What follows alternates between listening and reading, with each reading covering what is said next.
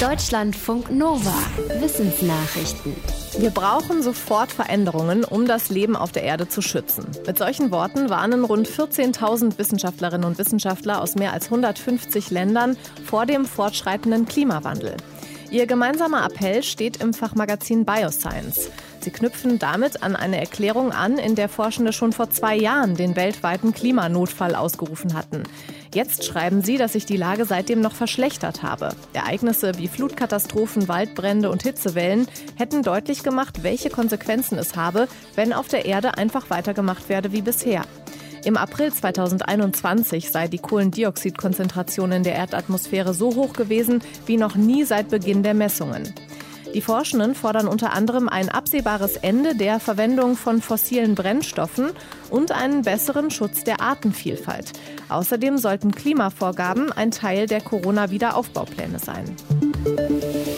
Schule zu, Sportverein zu, nur noch wenig Kontakte. Der Lockdown hat vielen Jugendlichen psychisch schwer zu schaffen gemacht. Das bestätigt auch eine Studie des Bundesinstituts für Bevölkerungsforschung.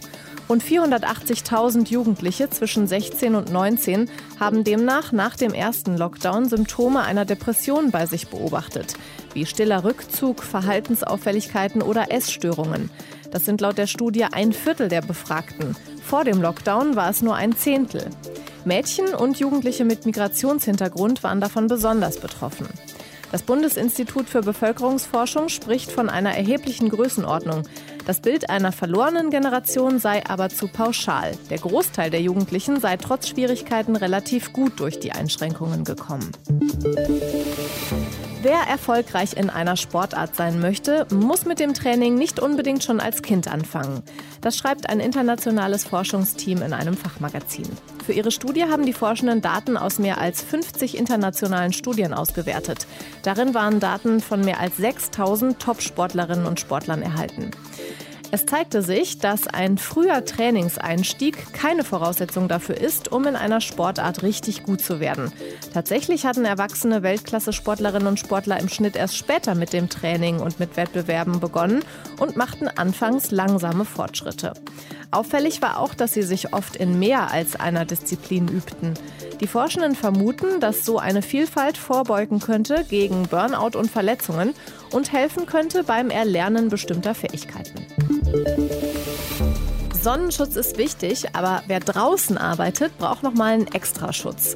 Denn Menschen, die im Freien arbeiten, zum Beispiel auf Baustellen, die bekommen besonders viel ultraviolette Strahlung ab und haben deshalb ein höheres Risiko, Hautkrebs zu bekommen.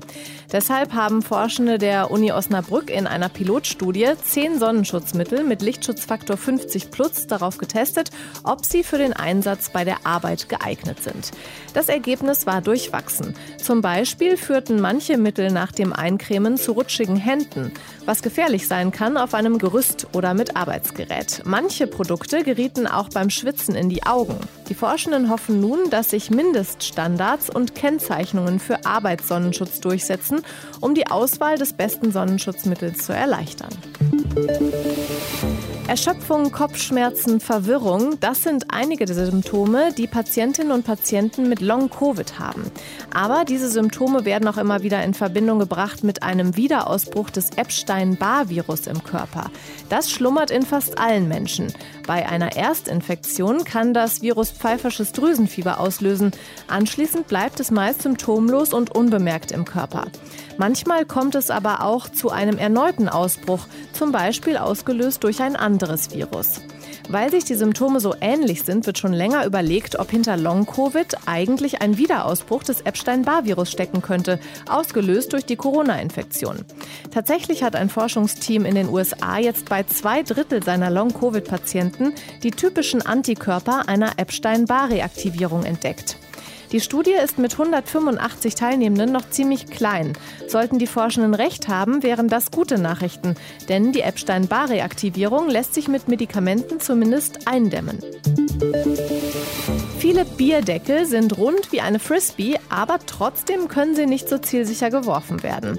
Warum das so ist, wollten drei Physiker der Uni Bonn rausfinden. Sie haben dafür extra eine Wurfmaschine entwickelt und das Flugverhalten runder Bierdeckel gefilmt mit einer Hochgeschwindigkeitskamera. Die Forschenden schreiben in einem Fachmagazin, wenn ein Bierdeckel daneben landet, liegt das nicht unbedingt am Alkoholpegel, sondern an einer Kombination aus Gravitation, Auftrieb und Drehimpulserhaltung. Dadurch driftet ein Bierdeckel spätestens nach 0,45 Sekunden unweigerlich vom Kurs ab. Denn erst kippt der Deckel durch die Schwerkraft etwas nach hinten und das sorgt dann für Auftrieb im vorderen Drittel, sodass der Bierdeckel zur Seite abdriftet, wenn er mit einer Drehbewegung geworfen wurde. Damit der Bierdeckel doch ans Ziel kommt, gibt es folgenden Tipp. Er sollte senkrecht aufgerichtet werden und in Rückwärtsdrehung versetzt werden. Deutschlandfunk Nova